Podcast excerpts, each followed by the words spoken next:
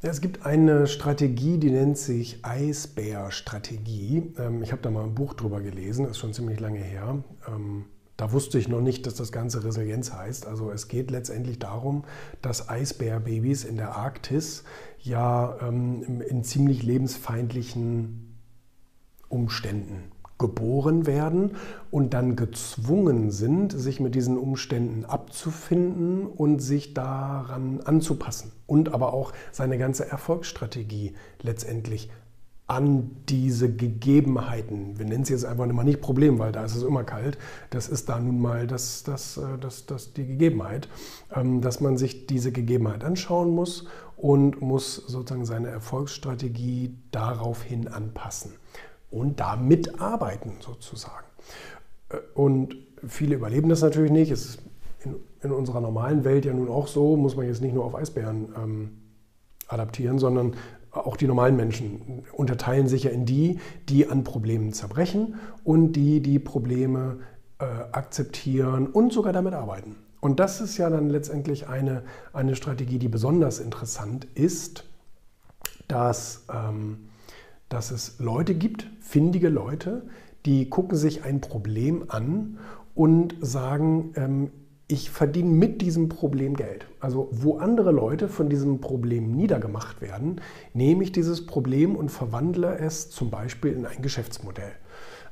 Man kann es natürlich jetzt auch auf irgendwelche anderen Projekte oder Ideen beziehen, aber Geschäft ist natürlich immer sehr leicht nachvollziehbar und sehr leicht ähm, äh, wiedererkennbar dass es Leute gibt, die eben sagen, okay, da gibt es da gibt's ein großes Problem. Und was ist Wirtschaft? Wirtschaft ist ja nichts anderes als die Problemlösung bzw. Bedarfsdeckung. Also man sieht, jemand hat einen Bedarf, ein Problem, er hat etwas nicht, was er aber eigentlich bräuchte oder was er gerne hätte oder wie auch immer. Und dann verkaufe ich ihm das dann gebe ich ihm sozusagen die Lösung äh, für das Problem und verdiene damit mit Problemen Geld. Und das ist Wirtschaft. Und solange es viele äh, Probleme gibt, genügend Probleme gibt, solange haben wir auch eine prosperierende Wirtschaft. Ähm, wenn alles tutti und alles schön ist, dann rutschen wir letztendlich immer in eine Wirtschaftskrise hinein. Das ist irgendwie ganz, ganz logischer Kreislauf, ein ganz logischer Zyklus, kann man in der Geschichte auch irgendwie an diesen Wellenbewegungen immer sehen. Immer wenn es alles tutti ist, alles ist schön, keiner hat Probleme, alles ist gesättigt, nirgendwo gibt es Bedarf, in Anführungsstrichen, geht es abwärts. Das ist also auch eine schöne, eine, eine schöne ähm, schöner Korrekturmodus, auf den wir uns sozusagen immer verlassen können, solange der Mensch da nicht eingreift. Das machen wir ja in den letzten ja, 20 Jahren jetzt schon fast.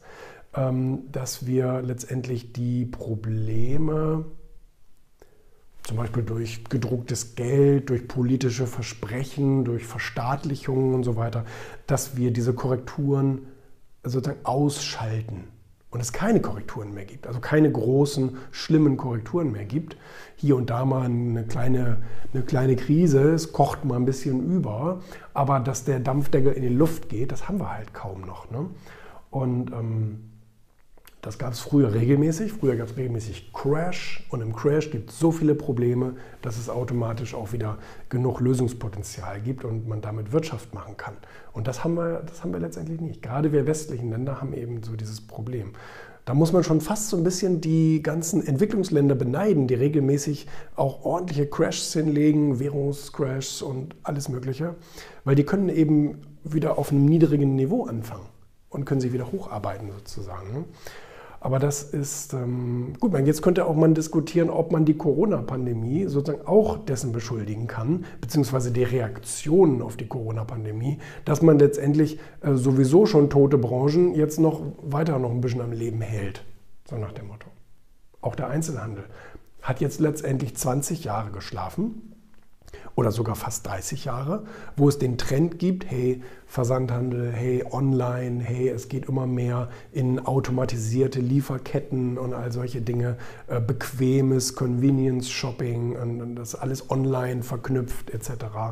Manche springen jetzt zwangsweise ein bisschen auf den Zug auf, indem sie sagen Click and Collect und bla bla bla.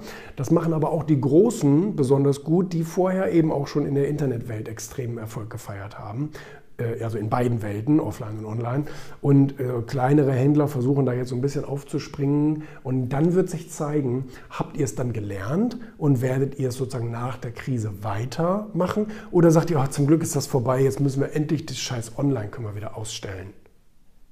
Dann werdet ihr letztendlich ja doch sterben. Und ähm, also das heißt, diese Problematik, diese Eisbärstrategie, ähm, die Probleme zu erkennen und daraus einen Vorteil zu generieren, das ist eben das, was, was, was viele Leute einfach nicht sehen wollen. Ne? Und dabei, ja, es, es, es, gibt viele Faktoren, die dazu beitragen, dass man eben glaubt, naja gut, Sozialismus und so, das mit staatlichen Eingriffen, das funktioniert doch auch alles irgendwie ganz gut.